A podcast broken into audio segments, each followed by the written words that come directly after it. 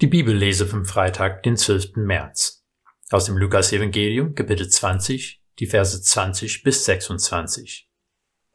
Daher lauerten sie ihm auf und schickten Spitze, die so tun sollten, als wären sie selbst gerecht, um ihn bei einer Äußerung zu ertappen. Denn sie wollten ihn der Gerichtsbarkeit des Statthalters übergeben. Und sie fragten ihn, Meister, wir wissen, dass du aufrichtig redest und lehrst und nicht auf die Person siehst, sondern wahrhaftig den Weg Gottes lehrst. Ist es uns erlaubt, dem Kaiser Steuer zu zahlen oder nicht? Aber er durchschaute ihre Hinterlist und sagte zu ihnen, Zeigt mir einen Denar. Wessen Bild und Aufschrift sind darauf? Sie antworteten, die des Kaisers.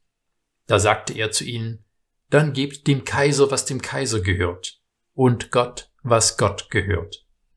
So gelang es ihnen nicht, ihn bei einer Äußerung vor dem Volk zu ertappen.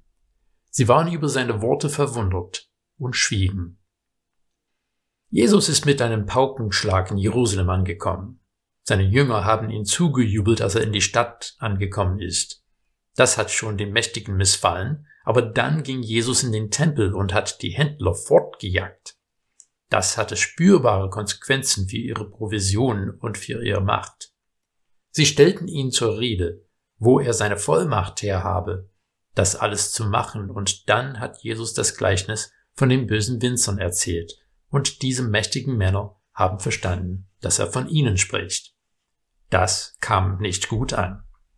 Sie hatten schon nach einer Möglichkeit gesucht, Jesus anzuklagen, aber jetzt gehen sie dazu über, Fallen zu stellen, in der Hoffnung, dass Jesus etwas sagen wird, was als Verrat oder Anstiftung zum Aufruhr verstanden werden kann. Die Frage nach dem kaiserlichen Steuer war zugleich ein religiöses und ein politisches Minenfeld. Die Römer haben Steuern erhoben von den Völkern, die sie besiegt hatten. Diese Steuern wurden zur Finanzierung von Projekten wie Straßenbau verwendet, aber auch um die Besatzungsmacht zu finanzieren. Die Zöllner wurden zu der Zeit so sehr verachtet, weil sie Israeliten waren, die für die Römer gearbeitet haben, um diese Steuern von ihrem eigenen Volk einzutreiben. Wenn Jesus gesagt hätte, ja, wir müssen staatstreu sein, ihr sollt die Steuern bezahlen, dann wäre er in den Augen vieler ein Verräter gegen sein eigenes Volk. Hätte er aber gesagt, nein, wir brauchen diese Steuern nicht zu bezahlen, dann hätten sie ihn wegen Missachtung der Staatsmacht anzeigen können was sehr schnell zu einer Todesstrafe geführt hätte. Aber Jesus lässt sich nicht auf ihr Spielchen ein. Er sagt, wenn das Bild des Kaisers auf der Münze ist, muss sie ihm wohl gehören. Also gib sie ihm. Aber gib Gott, was Gottes ist. Man könnte viel sagen über die Gemengelage zwischen Kirche und Stadt, aber an dieser Stelle wollen wir es kurz halten.